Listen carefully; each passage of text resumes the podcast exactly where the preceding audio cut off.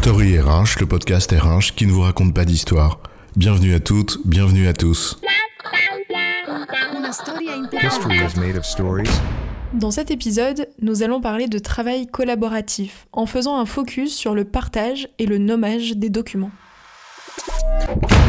Hey, welcome on board. Heureux de t'embarquer dans notre projet. Tu vas voir, on est une superbe tribe ici. On travaille en collaboratif. Bref, on est agile, quoi. Génial Il y a un peu de doc partagé sur le projet que je m'acclimate un peu avant la première réunion de la semaine Bien sûr, on a tout ce qu'il faut. Je t'invite dans l'équipe projet sur Teams et tu vas voir, il y a tout ce qu'il faut. T'as tout l'historique et tout le tralala. Sauf que le travail collaboratif en la matière, ça ne se limite pas à ça. C'est une culture, et comme toute culture, c'est pas juste une question d'outils. Alors, travail collaboratif, partage et nommage des documents, c'est quoi l'histoire? La vie de l'entreprise, comme celle d'un projet, c'est des gens qui arrivent, mais aussi des gens qui partent. Bref, c'est une histoire en marche. Et si l'on veut réussir à embarquer tout ce petit monde, et lui permettre de collaborer, et peut-être même de coopérer, Bah, il faut leur en donner les moyens. Et c'est là où les outils de travail jouent leur rôle. Encore faut-il les utiliser à bon escient. Ça suffit pas de créer une équipe dans Teams ou un canal dans Slack pour que ça fonctionne. On sait bien que cela commence par disposer des bons outils, certes, au moins un espace documentaire partagé, bien sûr, le minimum, c'est d'avoir une documentation projet que tout le monde peut consulter. La base de la base pour embarquer les nouveaux ou les voyageurs de passage, tu as raison. Mais sur ce point, là encore, les outils sont loin d'être suffisants. C'est surtout une affaire de culture. Et qui dit culture dit langage commun, pour se comprendre. Quelle est la première difficulté quand tu cherches à te documenter? Eh bien, t'y retrouver dans la profusion de documents qui ont été mis à ta disposition. Notamment avoir la bonne version, celle qui fait référence, celle qui fait foi. Genre le compte-rendu de réunion, le relevé de décision, la version sur laquelle tu peux t'appuyer sans prendre de risques? C'est là où l'absence de rigueur dans le nommage des fichiers, avec le talent créatif des uns et des autres dans le rangement de ces mêmes fichiers, eh bien ça crée souvent un joyeux bordel ambiant dans lequel plus personne ne se retrouve. Alors évidemment, ça commence par comprendre une chose simple. Tout mettre au même endroit, sans classement, sans répertoire, ça peut sembler pratique quand tu as trois fichiers. Ok. Mais quand on a plein, bah c'est plus la même paire de manches.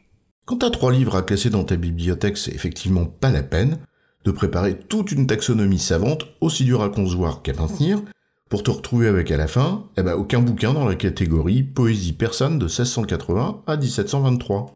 Mais quand t'as une grosse collection, bah c'est pas inutile de mettre de l'ordre là-dedans. Ça aide tout le monde à s'y repérer. Et un classement en catégories, comme chacun voit midi à sa porte, ça s'explique pour que ce soit partagé. Mais il y a une autre exigence, peut-être plus importante encore, c'est de pouvoir suivre les versions, savoir où on en est entre le work in progress, les commentaires, et les corrections des uns et des autres, les versions validées, leur évolution, etc. Se repérer dans l'historique, donc dans la construction de l'information. Et c'est là où des fonctionnalités de suivi des révisions et des commentaires sur un même fichier sont notamment pertinentes et utiles. Mais aussi une question de nommage des fichiers en tant que tels, qui facilite le suivi de version, non pas à l'intérieur d'un document, mais entre les fichiers. On peut compter bien sûr sur le bon sens de celui ou celle qui nomme le fichier.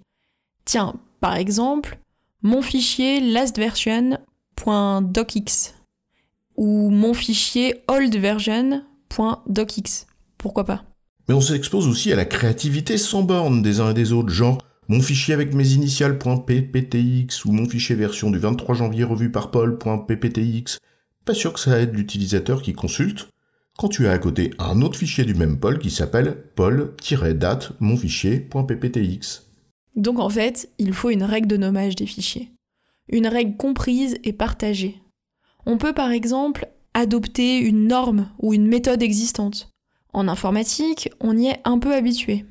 Ah, l'enfer des dépendances. C'est sûr que si les développeurs n'étaient pas rigoureux sur les suivis de version, et ce que chacune d'entre elles embarque comme composants, qui ont eux-mêmes leur propre versionning, eh ben on aurait que des bugs. Or, force est de constater que ce n'est plus vraiment le cas dans les mises à jour régulières. Peut-être pourrait-on s'en inspirer aussi pour le versionning de tes documents projets alors En informatique, t'as par exemple Semver, une convention de nommage des versions qui est populaire dans l'univers de l'open source. En synthèse, tu te contentes pas de mon fichier 1.0 puis 2.0, mais tu utilises trois chiffres. Mon fichier x.y.z.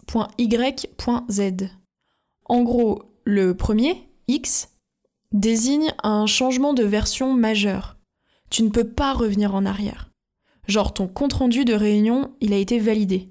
Ça a été dit, c'est consigné. Le deuxième chiffre, c'est un changement de version mineur. On peut faire marche arrière.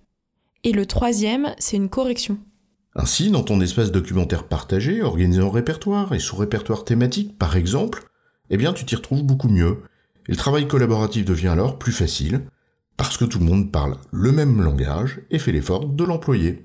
Si tu poursuis l'analogie avec l'univers du développement informatique, tu pourrais même utiliser des outils dédiés comme le font les développeurs avec le code, avec des systèmes comme Git par exemple, pour contrôler ces versions. Git inventé par le fondateur de Linux, Linus Torvalds, et des services dérivés comme GitHub qui permettent de mettre en réseau tout ça, donc de partager bah, des dépôts Git. Sans aller jusque-là, en gestion de documentaire de projet, on le voit. Une norme simple et partagée en matière de nommage de fichiers, c'est un peu la base du travail collaboratif. Et après tout, tu peux inventer ta norme. Le tout, c'est que tout le monde soit d'accord, la connaisse et l'utilise. Cela démontre une fois de plus que le management de projet, comme le digital, c'est aussi une culture à adopter et pas seulement des outils et des méthodes à utiliser, mais c'est un autre sujet. En résumé, travailler de manière collaborative nécessite des outils, notamment de partage de documents. Mais sans règles partagées de structuration de cette documentation et de nommage des fichiers, bah, il sera difficile de s'y repérer. J'ai bon, chef? Oui, tu as bon, mais on va pas en faire toute une histoire.